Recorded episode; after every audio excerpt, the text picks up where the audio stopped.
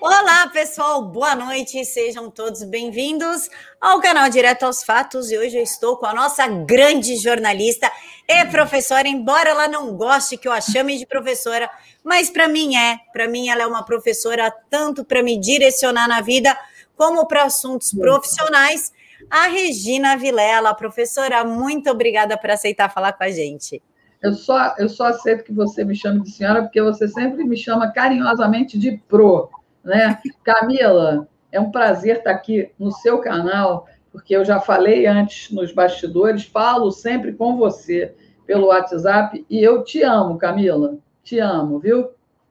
Também amo muito a senhora e eu queria que a senhora começasse a nossa live com a sua oração. Tá bom. Pai querido, Pai amado, nós te agradecemos imensamente, Senhor, pelo trabalho que fazemos. Nós amamos o jornalismo, nós amamos levar informação é, para as pessoas. Por favor, Senhor, dê discernimento a Camila para ela conduzir essa, esse trabalho, dê discernimento a mim e sabedoria para poder responder a tudo que ela perguntar. E abençoe, Senhor, a audiência da Camila, rica e abundantemente. Em nome de Jesus, nós oramos e agradecemos. Amém. Amém, professora. E pronto, então já vamos começar com um assunto que está abalando a internet agora à noite. Oh, meu Deus do céu! Diretor do Ministério da Saúde, que foi indicado por Mandetta lá em 2019, diz que pediu propina de um dólar por dose, segundo quem? A Folha de São Paulo. Quem escreveu essa matéria? A Constança Rezende. Quem fez a denúncia foi o diretor da AstraZeneca. Acontece, professora, que a AstraZeneca já veio a público falando, mas a gente nem tem representante. A gente trata diretamente com a Fiocruz. Como nós podemos ver uma denúncia dessa? Inclusive, o presidente Bolsonaro acabou de cancelar a indicação desse moço, Roberto Dias, para a Anvisa após a denúncia do tal do representante de vendas. Como a gente vê isso, Pro? A gente vê apenas como mais uma artimanha, um artifício das indústrias Acme para tentar derrubar o presidente, né, Camila? E, como sempre, o Papaléguas, ó, tá a quilômetros de distância é, do, dos coiotes, porque ele não enfrenta um coiote só, ele enfrenta dezenas de coiotes. É uma coisa impressionante, né? E cada vez que o presidente toma uma atitude como essa, cancelando o contrato da Covaxin, é, cancelando a nomeação de uma figura como essa, é, é, é fácil a gente entender é, por que o Brasil avançou apesar dos coiotes. Porque a gente olha para esses 900 dias de governo, mais de 900 dias de governo, a gente vê é, o esforço hercúleo que essa equipe concentrada no Brasil faz para poder avançar enquanto a gente vê figuras no Congresso Nacional e encasteladas nos ministérios, porque infelizmente a gente sabe que nos últimos 20 anos os ministérios foram é, invadidos por ratos, não é? Primorosamente colocados lá através de concursos trabalhados para que os ratos entrassem, né? Infelizmente, uh, a gente precisaria realmente de uma reforma administrativa para tentar é, limpar um pouco isso. Né? A gente sabe que o governo federal é, rifou 40 mil é, cargos aí, e isso não deixa o, o, povo satisfeito. Né? Então, aí surgem essas denúncias e tal. Tem que se apurar tudo, tem que se apurar tudo. Eu não duvido, não, sabe, ô Camila, dele ter pedido é, um dólar em cada dose. Tem quem pague, né? É, mas o que chamou a atenção, Pro, foi a própria AstraZeneca falar assim: a gente nem tem representante, a gente trata diretamente com a Fiocruz. O jornalismo, ao invés de já postar esse exclusivo governo Bolsonaro corrupto, não deveria pesquisar e ligar na empresa e falar: vem cá, quem que é o representante tal? Ele, isso realmente aconteceu? Não deveria fazer essa investigação preliminar? Dever, deveria, né? Mas não faz, não é, Camila? Não faz. A gente sabe que tipo de jornalista a gente tem nas redações hoje em dia. Não são jornalistas, são militantes. Não tem compromisso com a verdade. Infelizmente, a verdade é essa. Não tem compromisso com a verdade. A garotada é trabalhada na faculdade, Essa Constança, o nome dela não me é estranho. Acho que já teve envolvimento aí em outras matérias Sim. que, né, que acusavam o presidente e não deu em nada. É esse o tipo de profissional. Eu não entendo, eu juro que eu não entendo como ainda tem público que sustenta esses é, jornais com assinatura ou comprando em banca, né? Porque é, é, antigamente, né, até a década de 50, os jornais costumavam ser empastelados. Quando chegavam lá uns gangsters, né, e simplesmente destruíam todo o maquinário. Claro que esse tempo, graças a Deus, não existe mais. E o empastelamento devia ser nosso. Como, Regina? Simplesmente deixando de comprar. Porque propaganda, eles podem até ter um ou outro. Hoje eu vi um vídeo, eu recebi um vídeo muito legal de um cara que foi a um supermercado, acho que no sul do país, e ele mostrava a marca da Sadia, se não me engano. Ele dizia: eu não compro mais esse produto. Eu sempre comprava, agora eu não compro mais, porque esse produto aqui patrocina o Jornal Nacional. E o Jornal Nacional é contra o Brasil e os brasileiros. Então eu vou deixar esse produto aqui na geladeira. É assim que tem que ser. O povo americano e o europeu também, ele costuma boicotar as empresas que trabalham é, por determinadas campanhas, é, contra determinadas coisas, e simplesmente quando sentem no bolso, Camila, as empresas, ainda que sejam empresas que você já nem conhece o dono, mas têm ações nas bolsas de valores. Quando a gente boicota, as empresas deixam de faturar. E deixando de faturar, vão repensar as suas estratégias de marketing. É isso que tem que acontecer. A respeito da CPI Pro, a gente está vendo aí que eles estão completamente perdidos. Randolfo Rodrigues, inclusive, pediu mais 90 dias, é claro que foi aceito. E o Supremo Tribunal Federal encaminhou, a Rosa Weber, para ser mais exata, encaminhou uma notícia crime do que o presidente Bolsonaro prevaricou. Prevaricou na compra de uma vacina que ele sequer comprou. É. É. O que, que, a gente espera de um Supremo que está agindo junto com o Senado para derrubar o presidente, com apoio da mídia, porque a gente sabe que o Renan Calheiros está dando material para o antagonista, inclusive. O, o que, que esperar disso? Olha, outra coisa, né? O antagonista. É... Quando eu tinha o meu primeiro perfil, que estava com mais de 50 mil pessoas, o Diogo Mainardi me bloqueou, né? Eu sou meio mal criada no Twitter, é, agora, eu, eu acampei uma, uma campanha que alguém, alguém lançou aí dizendo bloqueei o antagonista. Eu bloqueei o antagonista. Eu agora não quero mais receber nada daquilo. Aquilo se tornou um pasquim da pior espécie, né? Da pior espécie. É triste você ver profissionais como o Diogo Mainardi, de quem eu sou fã da literatura dele, sou fã da literatura do Diogo Mainardi. Eu comprei livros do Diogo Mainardi, eu li livros do Diogo Mainardi e admiro a forma como ele escreve na literatura dele, mas o jornalismo que ele faz é um lixo. É um lixo, né? Mário Sabino é outro cara que tinha uma importância no jornalismo. É outro lixo. Cláudio Dantas era um grande repórter. Eu, eu era fã do Cláudio Dantas. É um lixo. O Botocado agora, realmente, eles perderam completamente, né? E o pior é que tem uma equipe ali, né? de repórteres que realmente. E, vender a alma para Renan Canalheiros. É impossível isso, né? Isso me envergonha como jornalista. Isso me envergonha como jornalista. Agora, o que eles não esperavam foi hoje aquele deputado lá do, do Amazonas. Eu Faço Viana. Nossa, que, que sujeito legal, cara. Esse, esse sujeito realmente é, fez o que várias outras pessoas, inclusive do próprio governo, deveriam ter feito: enfrentado aqueles canalhas. Porque ali a gente sabe que está coalhado de bandido, gente com processo no STF. Aí vem a Rosa Verba. É Verba? É Verba o nome dela, né? É. Vem a Rosa Verba. Weber. É, a Rosa Weber. É, Rosa Weber. E simplesmente. Mas o Ara já, já definiu que só vai investigar assim que a a CPI terminar, né? Porque não tem razão para isso. Um presidente que não rouba e não deixa roubar. Um presidente que tem trabalhado incansavelmente pelo bem do Brasil. Ah, Regina, você passa pano. Não! Eu postei agora um vídeo de uma pessoa que costuma, costumava ir ao Hospital do Fundão, Hospital Universitário do Fundão, que a gente viu como estava quando a, o reitor da UFRJ permitiu o incêndio do Museu Nacional. O próprio hospital corria risco. Né? O hospital está sendo entregue agora é, limpo e organizado. Quando a esquerda não governa, as coisas funcionam da melhor maneira possível. Quando o presidente Bolsonaro, vamos dizer direita, né? Porque, enfim, né?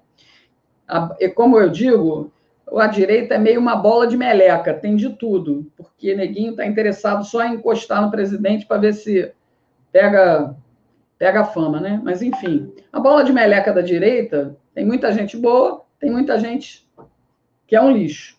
Mas enfim, o hospital está lá, está entregue, está bonito. Aí o cara realmente vai fazer qualquer conluio para poder é, roubar. E já se provou o trabalho do Kim Paim, né, em montar aquele dossiê, a fonte dele é primorosa, quisera eu ter aquela fonte.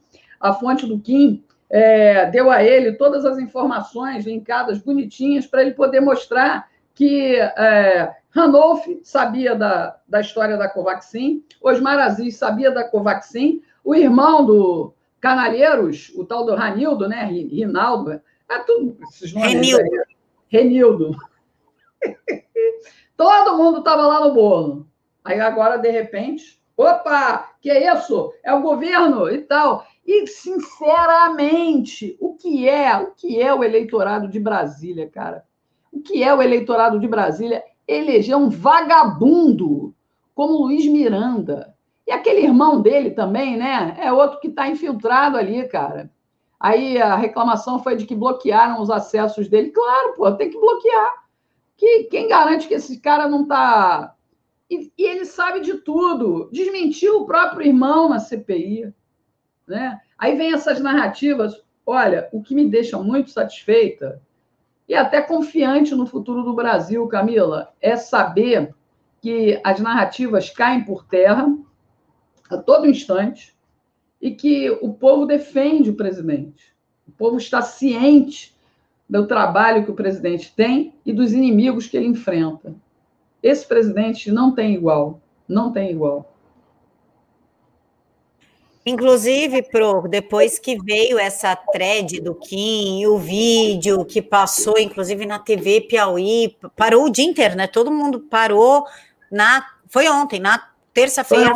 Meu Deus. É, ah, tá o outro vídeo? É, falar, meu, tudo tudo minimamente conectado. Que chega o Lula. Que chega o Lula fazendo esquema para vir a Sputnik V. O que, que o Lula está fazendo nessa história, pro quem é Lula na história? Lula é um ex-presidiário, né? livre e liberado, limpo e liberado, é, pelos que ele botou lá, né? pelo empregão que ele deu, vitalício e cheio de mordor, e eu agora há pouco li uma, uma, uma nota é, sobre o Luiz Fux, presidente da corte. Ele está analisando a possibilidade é, do Lularápio, nove dedos, o ladrão, o corrupto, né? É, talvez não se candidatar, não possa se candidatar. Mas, sinceramente, Camila, eu gostaria imensamente que o Lula se candidatasse. Porque o que eu quero é que ele seja derrotado nas urnas. E como é que ele pode ser derrotado nas urnas? Se o voto impresso não tiver contagem pública é, né, auditável ali na hora, contagem pública imediata, aí realmente ele tem chance de voltar. Porque essa corte está coalhada de bandido, né? todos foram colocados ali pelo Fernando Henrique, pelo Lula e pela Dilma, e até pelo Temer. Então, a gente sabe que essa gente faz parte de uma gangue. Cada, é, sabe Chicago anos 30, onde havia várias famílias de mafiosos? É mais ou menos assim que Brasília está tá, tá coalhada, né? Então, tem a, a, gangue do Fernando Henrique, tem a gangue do, da Dilma, tem a gangue do Lula, tem a gangue do Temer, e ali está todo mundo brigando por poder. Mas, como o inimigo comum é o Bolsonaro, todo mundo está ali mancomunado para queimar o filme do presidente. Graças a Deus, o trabalho que ele vem falando, eu vou repetir sempre, eh, que ele vem fazendo, está é, tá impedindo que essas coisas é, caiam no colo dele. A gente sabe que esse governo não tem escândalo de corrupção. A gente sabe quem é corrupto na Câmara e no Senado. A gente sabe. A gente sabe, né? Um vagabundo como aquele Luiz Miranda, eu lembro desse cara de ver vídeo deles há, há cinco, seis, sete anos atrás. Um vagabundo dando golpe. Né? Eu sempre falei ao meu irmão, que é professor de inglês, e assistia os vídeos dele. Eu falei: esse cara é pilantra, Marco Aurélio. Não dá, não dá cartaz aí, não, esse cara é pilantra. Ele falou: não, mas ele está mostrando aqui. Ele é pilantra, ele é vagabundo. Qualquer dia esse cara está preso. Aí, a gente vê, né? Não está preso, está com imunidade parlamentar. É. Aí, professora, a senhora falou da imunidade parlamentar. A Flor de Lis, lá, assassina de maridos, que inclusive já está até com um novinho que ela conheceu no culto, já pegou ali uma criança, moleque mais novo que eu, inclusive. Ela tá solta, Luiz Miranda tá solto e depondo em CPI. Renan Calheiro sendo relator. O Randolfo Rodrigues com o mensalinho do Amapá também, o Omar Aziz, que roubou da saúde tá tudo aí livre, leve, solto, roubando e julgando o presidente. Mas o Daniel Silveira tá preso, mesmo com a fiança paga. Como que a senhora vê isso? Olha, Camila, vou te ser sincera. Eu vou te ser sincera. Todo o processo é ilegal, mas o deputado, eu tenho as minhas grade, graves e grandes suspeitas a respeito dele. Ele ouviu um canto de sereia ele caiu no engodo, foi usado e agora está pagando o pato. Ele vai ter que esperar as coisas serem resolvidas como devem ser resolvidas. Eu acho só que é, ele cometeu os erros, ainda que o inquérito seja hiper ilegal, ele pagou para ver. Então ele vai ter que esperar. Sabe? Porque é exatamente assim que eu penso. Ele caiu no canto da sereia, uma sereia que saiu da boca de um leão conservador. E aí, com a promessa, eu ainda acho. Eu vou falar, tá? Você sabe que eu não meço muito as minhas palavras às vezes, mas eu vou falar. Ele aposta, ele aposta que ele vai sair disso e vai sair candidato ao Senado pelo Rio de Janeiro, porque foi essa a promessa que fizeram para ele, pelo PTB e ele acha que ele vai ganhar. Eu acho que ele vendeu a alma dele ao diabo por esse cargo ao Senado. Ele precisava de, uma, de um holofote sobre ele. Ele vendeu a alma dele ao diabo. E o eleitor do Rio de Janeiro tem que ter muita atenção na hora de botar um senador, porque é uma vaga só. É uma vaga só. E o presidente tem que indicar esse senador. Porque se o Rio de Janeiro botar Daniel Silveira no Senado, desculpe, mas ele vai ser mais um inimigo a atirar uma faca nas costas do presidente é, a partir de 2023. Essa é a minha visão. Essa é a minha visão, tá? Não quero que ninguém concorde comigo, ninguém precisa concordar comigo. Também, se quiserem me xingar, podem me xingar, é a minha opinião. Meu faro diz isso. Infelizmente, é essa visão que eu tenho, como de muitos, sobre muitos que estão aliados ao Bob Cafa Jefferson. Esse cara não presta, ele é bandido. E as pessoas ficam achando que ele é um herói. Ele não é herói de nada, ele é mais um bandido daquela guerra da máfia de Chicago 1930. Enquanto as pessoas não entenderem isso e não perceberem as filigranas de tudo que acontece, eu não duvido nada de que isso esteja sendo armado, inclusive com a anuência de Alexandre de Moraes. Eu não duvido de nada. Que tenha um, um coluio aí com o Roberto Jefferson para prejudicar o presidente Bolsonaro. Claro, porra. Tu tem alguma dúvida disso? A única coisa que eu acho estranho, que eu sempre questiono, Pro, é que é muito estranho o Roberto Jefferson falar, inclusive, da sexualidade de ministro e nunca dá nada. Eu fiz uma simples piadinha no Twitter, uma, foi uma piada, não foi uma ameaça. A minha piada foi: o que causa mais mal ao Brasil? Um AI-5 ou um Rodrigo Maia? Ponto. eu recebi a Polícia Federal por causa deste, desta piada, comentário, como vocês quiserem ver aí. Tweet. E ele fala até da sexualidade por do. É, por que é que ele fala de todo mundo ali e não acontece nada com ele? Por que é que essas pessoas estão sendo perseguidas, entre aspas? É o caso dele, é o caso do jornalista Oswaldo Eustáquio. Cadê o laudo da paraplegia do Oswaldo Eustáquio? Cadê o laudo? Ah, eu fui torturado na cadeia. Ai, meu Deus. Essa não cola. Não cola. Eu fiz entrevista com a mulher dele. Eu fiz entrevista logo que ele foi levado para o hospital até em respeito, né? A, ela me deu entrevista, mas o decorrer de toda essa novela é a mesma coisa. É a mesma coisa. Eu fui num churrasco na casa dele lá, é, em Brasília.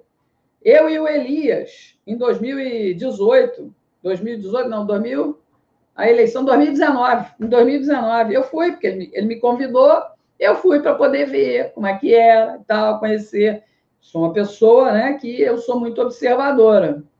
Quando descobri lá que ele ia se candidatar ao Senado pelo PTB, pelo Paraná, aí você já fica assim, opa, né? Eu, eu sou muito Matrix, sabe aquela coisa?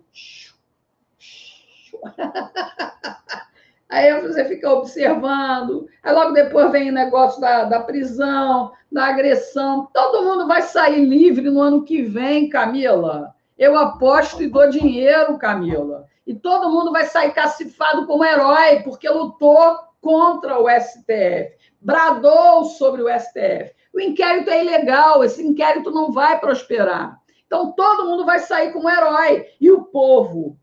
Eu tenho uma. Um, eu amo criar neologismos. Um dos neologismos que eu criei foi juntar duas palavrinhas: eleitor e otário. Então, dá eleitotário. O que não falta no Brasil é eleitotário. É, essa do Oswaldo concorrer eu ouvi também. Agora não sei se é ele ou se é a esposa. Eu não sei qual dos dois. Ela também vai. Ela vai a deputada federal. Então, ambos vão concorrer. Isso eu também fiquei sabendo. O que me choca é as pessoas terem o Roberto Jefferson como uma via do conservadorismo. O partido do cara é varguista, cara, caramba. Quase que eu falei um palavrão aqui. quase, quase. Do Getúlio Vargas. Eu não estou falando nem palavrão. Eu não estou nem falando palavrão. É, quase saiu, mas controlei aqui as línguas. Do Getúlio Vargas, gente, pelo amor de Deus, Getúlio Vargas era simpático ao nazismo. Ele era um ditador. Era ele um ditador, enviar personalista, política personalista, culto à personalidade. Pelo amor de Deus, o Roberto Jefferson é o retrato disso. Assim como o PDT, PTB, PDT, tudo é culto à personalidade. Roberto Jefferson é muito inteligente, ele é sedutor, ele é sedutor, ele sabe fazer um discurso, ele sabe usar bem as palavras, coisa que poucos deputados ele sabem. Sabe. Né? Ele tem uma verborragia, ele tem um jeito teatral de falar. Aquele cara é cobra criada. Cobra criada, porra. E o brasileiro, e o Rio de Janeiro ainda dá, dá guarida a um negócio desse. Um cara que até pouco tempo estava. Ai, pelo amor de Deus, a filha dele envolvida com vários escândalos.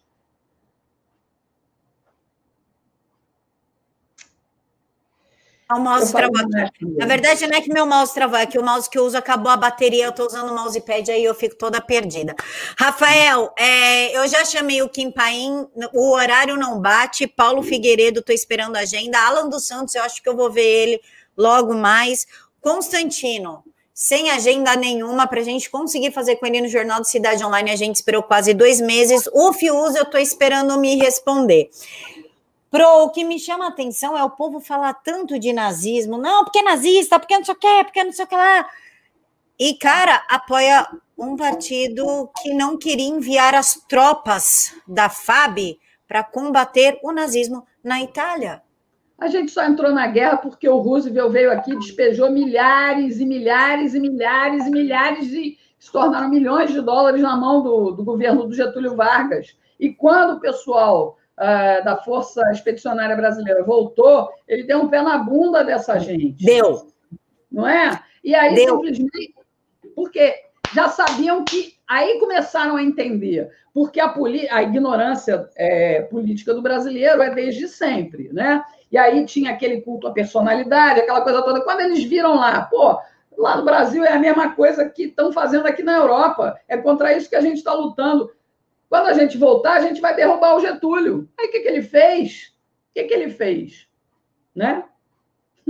A gente vê isso aí, mas as pessoas não têm conhecimento histórico. Eu estou preparando dois vídeos que eu vou. Eu volto ao meu canal original semana que vem, né? Porque eu tomei, tomei dois, é, duas suspensões, né?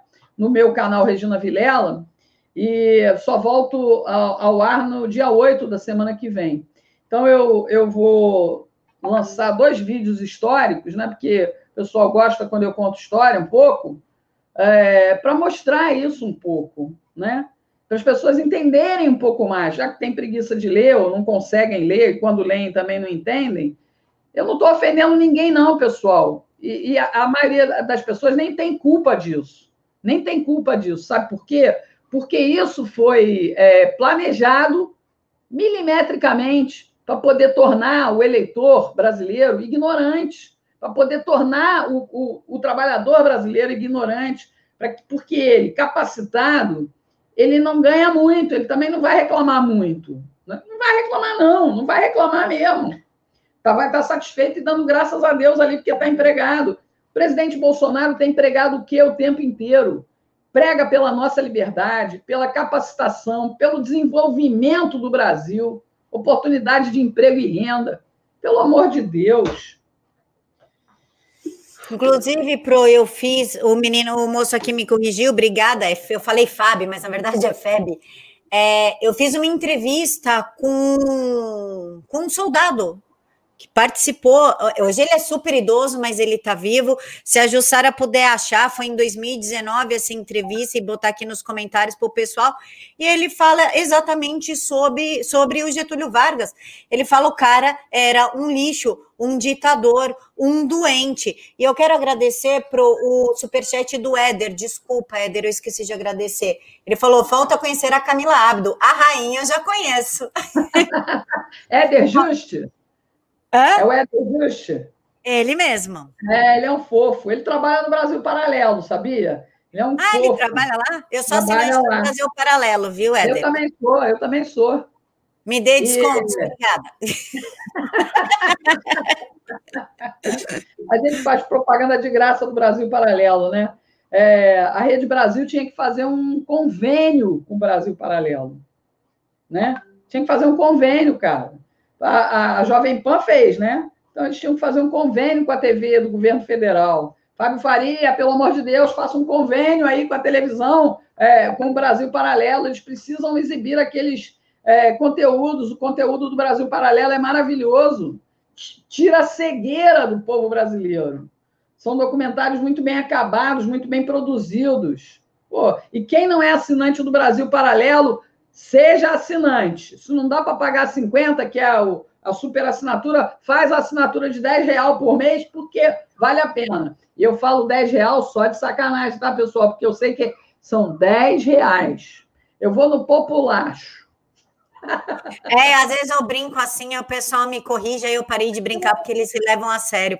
O Rafael Bueno diz: parabéns, Regina a história sobre a relação dos Estados Unidos e Brasil, que você acabou de dar uma palhinha, foi fantástica.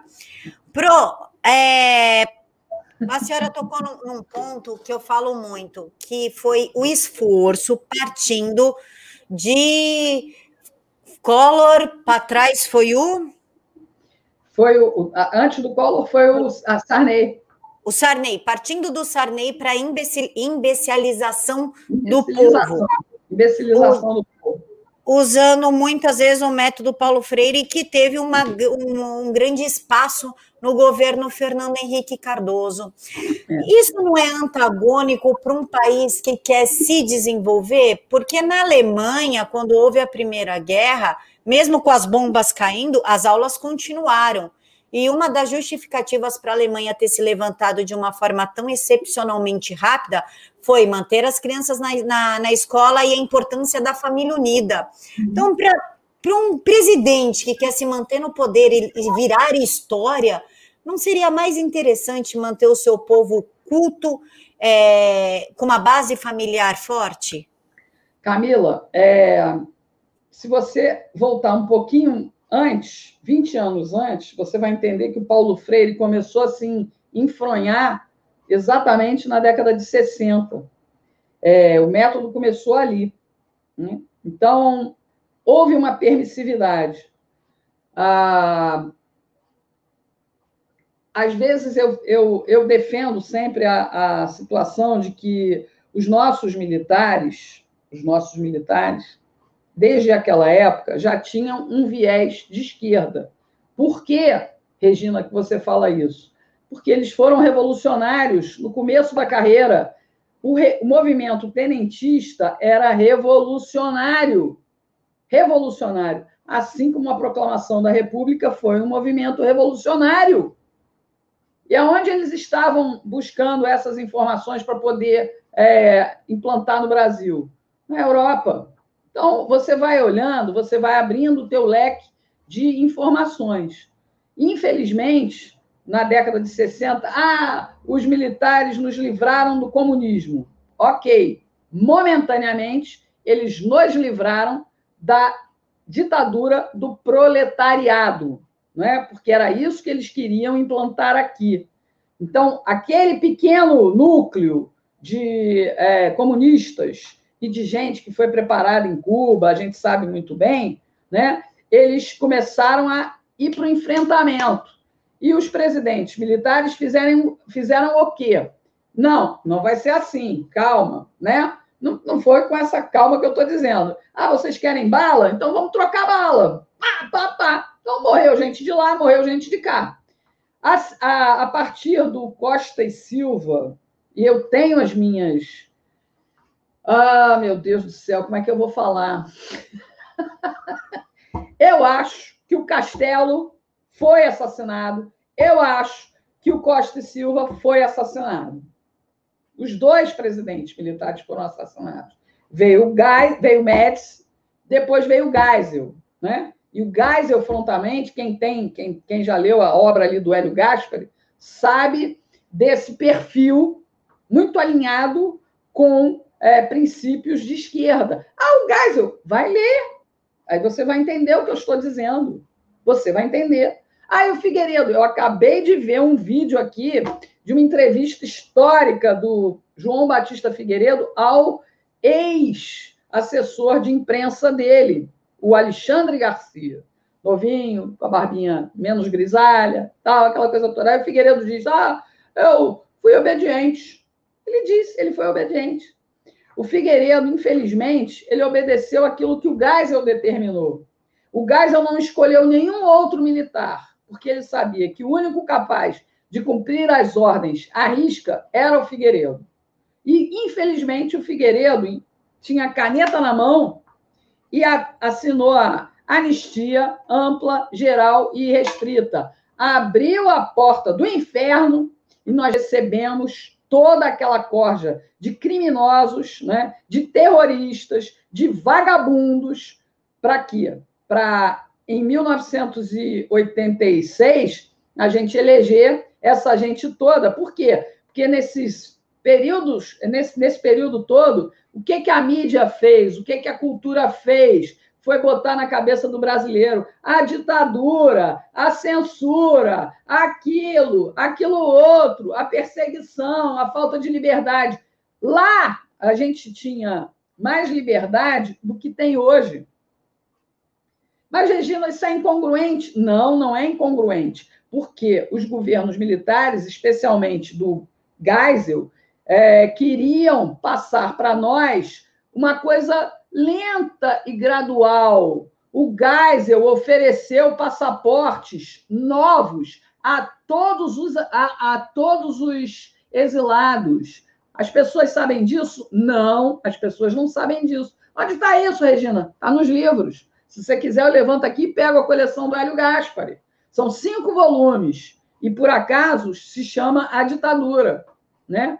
Aí, simplesmente, você entende. O Brizola recusou. O Brizola, nessa época, quando foi ofertado a ele um passaporte, ele estava em Nova York.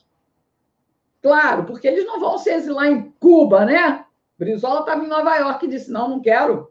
Mandaram emissários para atender toda essa gente, porque foi na época do governo do Geisel que ele quebrou, ele rompeu um acordo que ele tinha com o governo americano. Para quê? Para abrir é, acordos com a China, para aceitar Angola como um governo comunista. Ah, vai ler história, aí você entende todo o contexto. Botou o Figueiredo lá porque outros não queriam que isso fosse feito. Esses que não queriam, entre eles o Silvio Frota, né, foram defenestrados do governo. Defenestrados. Porque esses tinham noção da esquerda. E o que, que eles iam fazer aqui? Ah, toda, ah, todas as Forças Armadas eram esquerdistas? Não, mas tinha um viés muito grande dentro do Exército que era ah, esquerdista revolucionário e que com o controle ali da coisa foi a época que a gente mais criou estatal, porra. Quem é que cria estatal, se não um governo totalitário? Mas era tudo feito devagarzinho. Quem andava na linha não tinha problema. A gente não tinha assaltos, a gente não tinha miséria. A gente não, né? Era uma coisa que a gente tinha acesso ao, BNH, Banco Nacional da Habitação, financiamento os imóveis construídos pelo BNH davam de 10 em qualquer projeto de Minha Casa Minha Vida. Principalmente o projeto de Minha Casa Minha Vida construído no período petista. Porque agora não, agora a gente sabe que o negócio está sendo bem feito. Por quê? Porque a gente tem ali ótimos ministros que dão conta do recado, que não roubam, como o Rogério Marinho, como o Tarcísio Freitas, como o Paulo Guedes. O dinheiro está indo para onde tem que ir. Não se rouba, aí sobra dinheiro. E eu já falei demais, Camila. Não, pode continuar falando, que eu estou lendo aqui o chat, estou adorando. Ah, pô. Enfim, aí a gente tem que entender que é, a gente entregou o país para essa esquerda, porque se não, é, esses caras vão trazer a liberdade, porque o povo vivia bem, seguro e livre, né? Dentro dali da, da sua é, das suas limitações. Bastava você não ser revolucionário, que você podia viver bem, tranquilo, você tinha trabalho. Ah, aí saiu tudo do controle, por quê? Porque um governo que bota a mão é, onde não deve, porque Estado não produz nada. Não, Estado não é empresário. Né? As, as nossas empresas eram cabides, cabides. Aí, simplesmente, é, quando é, ocorreu em 85, a, a anistia ampla, geral e restrita, né? 80, 84, foi antes, foi antes. Foi 79, eu acho, se não me engano. Simplesmente, é, essa cambada veio, o povo iludido, com a liderança desses vagabundos, elegeu Brizola governador do Rio de Janeiro em 82. Ele destruiu o meu estado, destruiu a minha cidade. Eu estou vivendo há 20 anos no Rio de, eh, em Fortaleza. Por quê? além de eu ter recebido um convite para vir trabalhar aqui, simplesmente meu estado está no limbo. A gente só elegeu bandido depois de Brizola. E o pior, a gente reelege e reelege. Eu vou, vou voltar aqui a 45. O Getúlio foi deposto em 45, entrou o Dutra, que era um cara que o próprio Getúlio indicou, que foi revolucionário como o, o Getúlio Vargas, né? que fazia parte do gabinete do Getúlio Vargas, aí deu continuidade em 50, simplesmente a música. Bota o retrato do velho outra vez, bota no mesmo lugar o retrato do velhinho, faz a gente trabalhar. Slogan do Getúlio. Aí botam de novo o Getúlio Vargas no governo e querem fazer isso de novo com um bandido, cara. Eu tenho certeza que essa, essa inflação é, nas pesquisas dando é, 47% para para o Nove Dedos, o Lularápio, é cascata. O cara não vai nem à rua. Se o cara for na rua, vai levar tomatada, vai levar pedrada, vai levar cusparada. O brasileiro está ciente disso. Mas, com a manipulação, com todo dia o Jornal Nacional e o Bonner lulista assumindo o seu lado lulista, até com barba, né? É, assumindo o seu lado de esquerda. Está né? parecendo um cosplay. Tá trabalhando, aquilo ali é uma mensagem subliminar. Só não vê quem não quer, porra. Inclusive, Pro, vai tomar cuspida o Barroso anteon, anteontem. No sushi Leblon. No sushi, no Leblon. sushi Leblon, a mulher falou: a gente está de olho, cadê o voto impresso? É. E, o... ele está trabalhando, ele junto com o Nosferato, né? o mesmo que está tramando junto com o Roberto Jefferson, Nosferatu está trabalhando com o Roberto Jefferson, né? Para poder impedir. Aí reuniu 11 vagabundos que presidem os partidos, inclusive PS, PSDB, PDS, é, Cidadania, PROS. É, essa, essa é a turma, porque a gente, a gente não tem liberdade. A gente, eu entrevistei aqui, você também já entrevistou o procurador Felipe Jimenez, que deu uma aula para a gente, falando que nos tiraram, nos tiraram o direito à cidadania plena quando pararam de nos dar o direito a conferir os votos. Isso em 1995. Inventaram a urna eletrônica e você, ah, é tudo confiável. Eu fiz um vídeo há pouco tempo botando frutas num liquidificador. Você pode botar lá a quantidade que for. Na hora, você não vai poder dizer quantas bananas entraram, quantos kiwi entraram, quantos morangos ou maçãs entraram. Por quê? Porque não é na urna eletrônica a fraude. A urna eletrônica é apenas um instrumento. A, a fraude é, é, realizada na totalização. Na totalização. Esses caras vão decidir amanhã, se não me engano, lá no, no é, Congresso Nacional. Hoje é terça, né? Na quinta-feira essa história do voto impresso, a gente tem que exigir voto impresso com contagem pública de votos. Porque voto impresso sem contagem de 100% dos votos simplesmente é manter tudo do mesmo jeito. É manter a fraude do jeito que está. Esse negócio de amostragem é gorjeta. Eu fiz outro vídeo dizendo que você vai ao, a um restaurante e você chama o garçom, o tissé. O tissé te serve, na hora que você pega a conta, ele diz assim, é tanto. Aí você vai, oh, tissé, é, eu quero saber, eu quero ver a conta, eu quero ver, conferir o, o, os valores da comida que eu comi, da bebida que eu consumi. Aí o Tissé diz, não, mas você vem aqui sempre, você tem que confiar no que eu digo. Aí o cara te convence de uma tal maneira que você diz assim, tá, tá bom, é tanto, eu vou pagar tanto. É assim que o TSE tem tratado a gente. Eles dizem que o negócio é seguro e a gente sabe que não é. Eu entrevistei, eu até sugiro que você, se quiser, eu te dou o contato dele, um engenheiro é, já aposentado, mas ele se deu ao trabalho de investigar nos últimos 10 anos a mecânica de loteria que o, o TSE tem, junto com os partidos. Não, é o, o Eduardo Machado. Então, ele tem uma, uma, um negócio espetacular. Eu fiz uma, uma, uma, entrevista com ele de quase duas horas e ele explica como é que funciona, né? Passa de pai para filho os mesmos números. Por quê? Porque é a garantia ali de que aquele número está carimbado. Os partidos têm a obrigação de sortear os números, mas não o fazem, sabe? Eu vou te dar um exemplo aqui, que eu já apanhei e vou continuar apanhando, mas vou falar. Aqui nós temos um deputado federal chamado Capitão Wagner. Ele é um deputado de centro esquerda. Ele é um deputado de centro esquerda, né? Eu fiz entrevista com ele porque ele era uma alternativa para a gente rifar é, os homens do, do Ciro Gomes aqui na prefeitura de Fortaleza. E perguntei a ele, insisti, você é de esquerda ou de direita? E ele o tempo inteiro ali em cima do muro. Eu tenho uma coisa que eu repito sempre: ou você é quente ou você é frio. Os mornos, Deus vomita. Os mornos, Deus vomita. Né? Tem muita gente que não gosta desse meu jeito de falar, porque diz que eu estou dividindo a direita. Não se divide aquilo que nunca teve é, uma amálgama perfeita, uma união perfeita. Não se divide, né? Você depura. Aí esse sujeito agora ele quer ser candidato a deputado federal, é, a governador do, do Ceará. Ele vai ser candidato de novo a governador do Ceará, mais uma vez, para garantir que ele não perca o seu é, a sua mão ali no Congresso Nacional como deputado, vai lançar a mulher candidata a deputada federal. Por quê?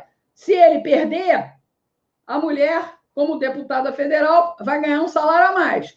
Né? Então, vai garantir ali o salário. E a grande chance é dele perder. Sabe por quê, ô, ô Camila?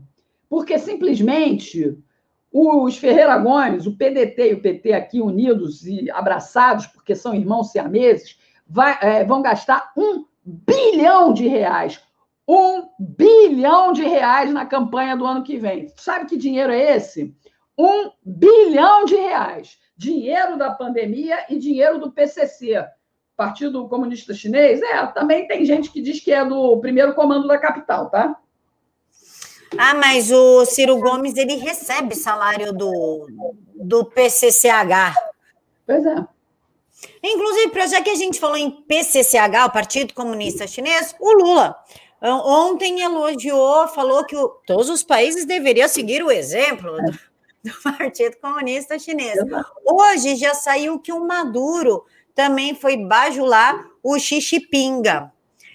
Quer dizer, então a esquerda está, inclusive o Lula, na entrevista que ele deu para o jornal chinês, ele assumiu a amizade dele na época com o ditador Juan, não sei das quantas, o Han, não sei das quantas, de 2003 a 2013 e falou que é um grande admirador e assim que ele reassumiu o poder, ele pretende fortalecer ainda mais a união com a China. A gente pode ler isso como uma ameaça à soberania nacional? Completamente, completamente. Isso já foi dado, esse aviso já foi claro, em alto e bom som, dado pelo Zé Dirceu. Zé Dirceu já tinha falado que, né, primeiro eles iam tentar de tudo para poder tomar o poder tomar. E a gente está vendo aí as ações. A CPI, Renan Canalheiros, o Marazis, todo mundo mamou nesses últimos 20 anos. Não, nem só 20 anos, né? quase 30. Porque também mamaram na época do Fernando Henrique, mamaram muito, né? Mamaram menos porque havia até um certo pudor, porque né? Então havia um certo pudor, mas com eles no poder, que Fernando Henrique preparou para o Lula, né? Então, estendeu o tapete vermelho. Aí, simplesmente, é, na época do Nove Dedos, foi Alibaba e os 40 ladrões mesmo. Número, número exato de gente que foi julgada ali no é, mensalão. Aí neguinho diz assim: Poxa, mas o Roberto Jefferson é que deu origem ao mensalão. Vou dizer de novo. Vou dizer de novo ele simplesmente se vingou, se vingou. Né? E, na época, é, a gente sabe que a mídia estava muito dividida entre PSDB, é uma esquerda de punhos de renda, né? e a esquerda é, macacão, que era o PT.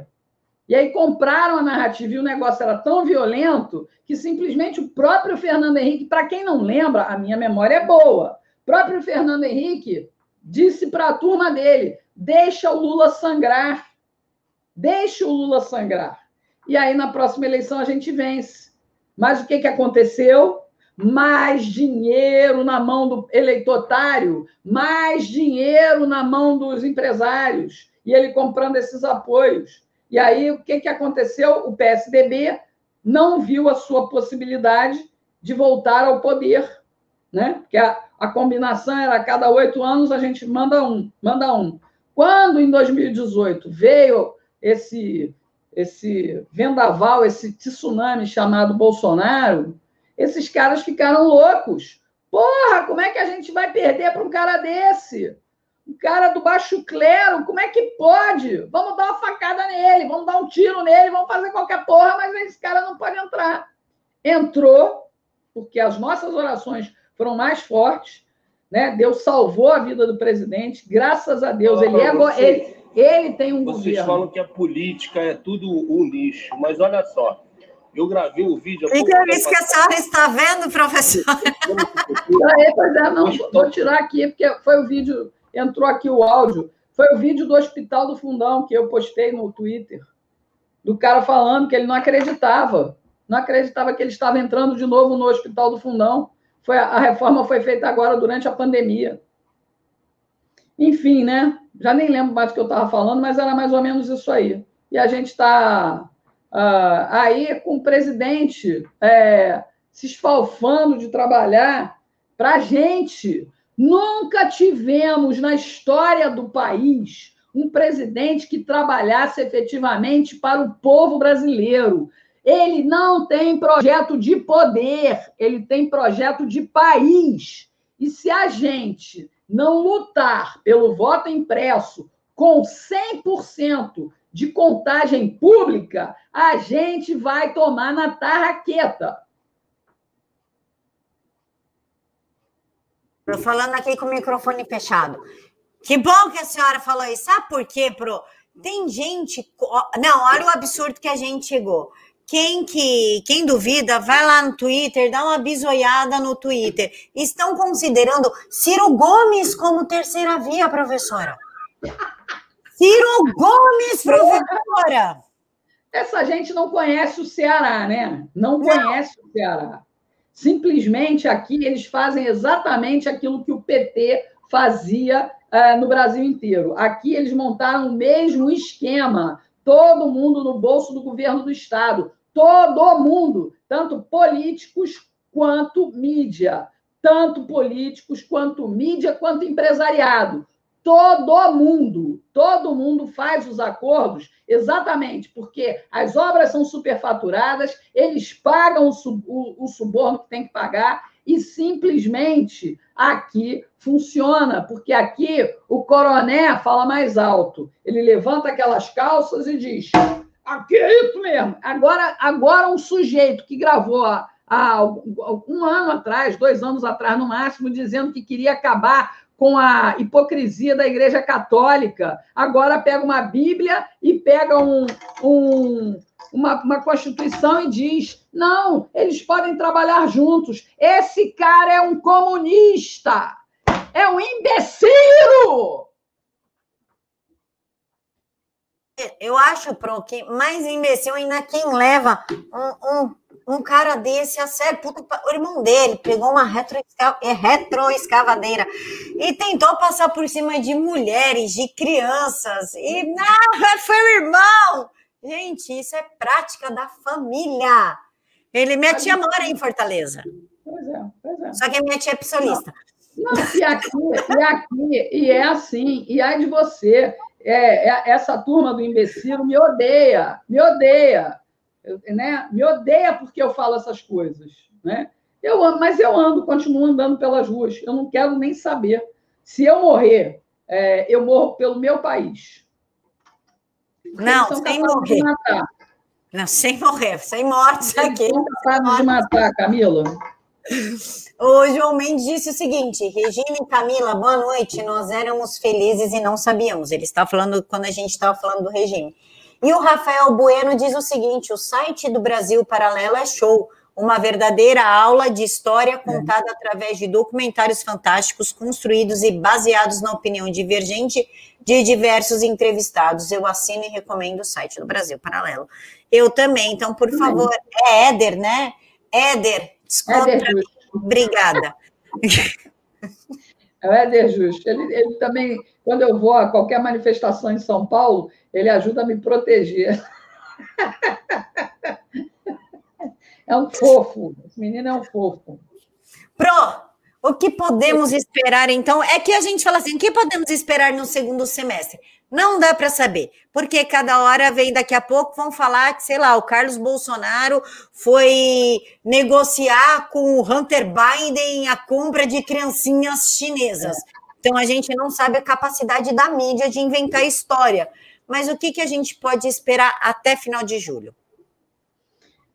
Olha, Camila, com, com... vai ter recesso, né? Então, acho que também é por isso que eles é, pediram a prorrogação. Eu quero lembrar aqui o seguinte, pessoal: é, tem gente boa no PTB? Tem, mas você tem que olhar com lupa. Você tem que olhar com lupa. Entendeu? Aí você vai saber realmente. E tem uma horda aí, esse cara está trabalhando tão bem, tão bem na cooptação de pessoas, que ele está buscando um monte de youtuber, ele está buscando um monte de influenciador digital. Então, preste bem atenção. A gente tem que entender quem tem projeto para o país e quem tem projeto para o próprio umbigo. Vai ter gente, inclusive, tentando reeleição, tentando reeleição, que só tem um interesse: é o próprio umbigo. Ainda que ande do lado do presidente. Prestem bem atenção, sabe? Infelizmente, no Brasil, a gente, além de lutar pelo voto impresso, a gente tinha que lutar pela candidatura avulsa. Avulsa, independente. Né? Só assim a gente pode amadurecer na escolha dos nossos representantes. Porque esse negócio de partido é muito complicado, é muito complicado mesmo, porque a gente tem 32 ou 33 partidos, ainda tem partido querendo ser criado aí. Presidente é, não vai poder voltar para o PSL, que é um partido que era nanico, mas cresceu no tsunami Bolsonaro, tem a verba maior, maior verba do fundo eleitoral, do fundo partidário, e simplesmente hoje filiou Luiz da Atena. Da Atena, um sujeito que em 2014 usou o programa dele para pregar voto nulo, usou o programa dele para pregar voto em branco, usou o programa dele para pregar abstenção. Um sujeito que usa a importância que ele tinha, porque ele realmente caiu muito, né? Graças a Deus as pessoas começaram a se alertar. Ele é um frouxo, ele é um covarde. Só um covarde tenta convencer as pessoas a não votar. Por quê? Porque ele era petista, sempre foi filiado ao PT e simplesmente se decepcionou com a história do petrolão e aí quis tentar sair limpo. Aí, não, não, não vou mais votar, porque ah, ah, falta aí, né? Aquela. Aí, simplesmente, um cara como esse é um canalha, é um covarde. Terceira via, vai para o pau da Atena, vai para o pau, vai se candidatar à presidência. O próprio Luciano Huck, semana passada, esteve com o presidente, ouviu o presidente falando sobre tudo que o governo está fazendo e retirou já a candidatura. Retirou já a candidatura entendeu? Porque entendeu que é melhor ele ganhar 3 milhões por mês na TV Globo, com jabás, esse dinheiro até vai diminuir, né? Porque sem audiência. Aí simplesmente é, desistiu. E eu vi hoje uma coisa que ele disse que ainda vai continuar dando palpite, ele não vai deixar de comentar. Mas entendeu que nas mãos do presidente Bolsonaro o Brasil está andando para frente, está olhando para frente, não está olhando para o bolso de ninguém está olhando para frente, né? As coisas vão melhorar. Vai demorar um pouco? Vai. Mas sabe de quem é a responsabilidade? É nossa. É nossa. Ainda que tenha fraude nas urnas eletrônicas, que a gente sabe que teve fraude, a gente ajudou essa gente a chegar lá. Sabe por quê? Porque a gente, nos últimos 30 anos, a gente se omitiu. A gente não participou da vida política, a gente se acovardou, a gente usou voto é, nulo, voto em branco para protestar. A gente votou em palhaço para protestar. É, a culpa é nossa. A culpa é nossa. Eu fico meio pé da vida, sabe, Camila? Inclusive, eu... a filha do Natena trabalha para o Cajuru, né, Pro? Que é outro vagabundo. E que eu falava aqui em 2018, como é que vocês vão pensar em votar em Datena? Datena é, é, Cajuru não. É um vagabundo. Outro vagabundo que foi financiado e sustentado pelo Carlinhos Cachoeira. Porra! Pro, seu canal. Como que o pessoal faz para seguir? Twitter, Regina Vilela, Instagram. É, não, ó. No Twitter, eu tô lá, porque eu fui banida também do Twitter, era Vilela 206. Era. Aí eu voltei como reinsurgente. Aí também me calaram. Por enquanto eu estou lá também. Eu voltei de novo e estou lá como Revilela 1. Re Vilela 1. O meu Vilela tem dois L's no Lé, pessoal. Então é Rede Regina Vilela 1, né? Isso é no Twitter. Eu gosto muito da Cracolândia. que lá é bom, né? Que a gente pode ir para o pau. É... E o Twitter é Cracolândia. O Twitter é a Cracolândia. Eu estou é, bloqueada no meu canal principal, que é da onde eu tiro meu sustento, meu trabalho, que é o Regina Vilela, no YouTube, né? Até abrir um canal alternativo agora que chama É Ela, Regina Vilela. Mas é, tá pequenininho e tal. Eu vou, depois que eu voltar, eu volto ao canal titular no dia 8, como eu já falei, né? E eu vou fazer as transmissões simultâneas para poder ganhar corpo lá e para ver se as pessoas também. É, porque na hora que. Enfim, na hora que eles me calarem. Eu, tô, eu entrei ontem na justiça contra o YouTube, meu advogado Aloysio Gurgel já entrou na justiça, porque o YouTube ou qualquer outra rede, eu também tomei outro gancho do Facebook. Essas empresas ganham milhões de dólares no nosso território. Elas oferecem um serviço pelo qual, indiretamente, a gente paga muito caro. Mas eu sei que existe, está para sair aí um projeto que vai punir essas startups aqui, sabe?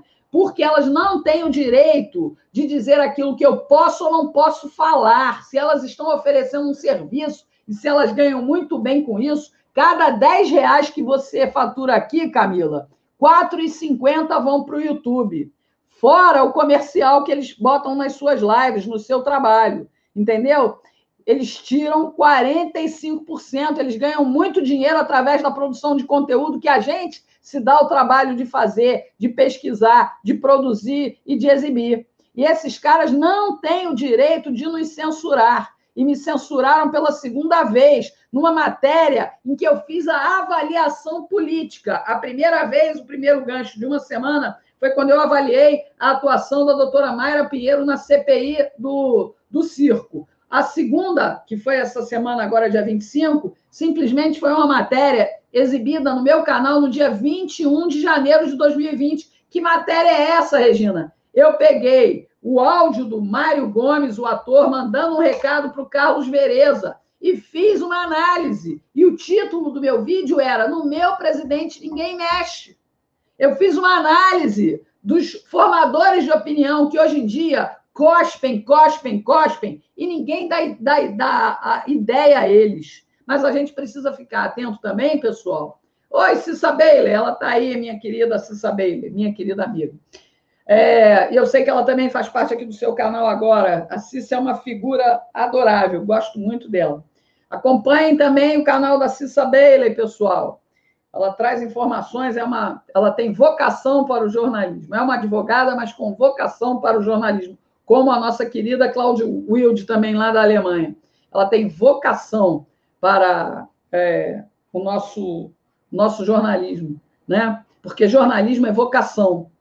Enfim, é, então eu, tô, eu vou voltar semana que vem, mas o meu advogado vai brigar contra a censura, contra a censura que estão é, tentando me calar. Me calaram no Facebook também, né? E, enfim, mais 30 dias de gancho no Facebook. Eu volto. Às vezes eu desanimo, mas eu peço a Deus forças e ele me recarrega a bateria. Eu volto, eu volto, para cair de novo, mas nós, nós sempre volta, né? Sempre volta. Pro recado final para a galera? O Elias está bem, a gente pintou o muro essa semana aqui, né? Tinta, inclusive, que a Cissa Bailey doou, né? é, ainda sobrou aqui, ainda tem dois baldes. Se inscreverem qualquer coisa nos muros de Fortaleza contra o presidente, ou como tinha lá, ditadura nunca mais, o UJR, que é, que é a União é, é, da Juventude Revolucionária, a gente é, denominou como União da Juventude Retardada. São os maconheiros das universidades aqui, né?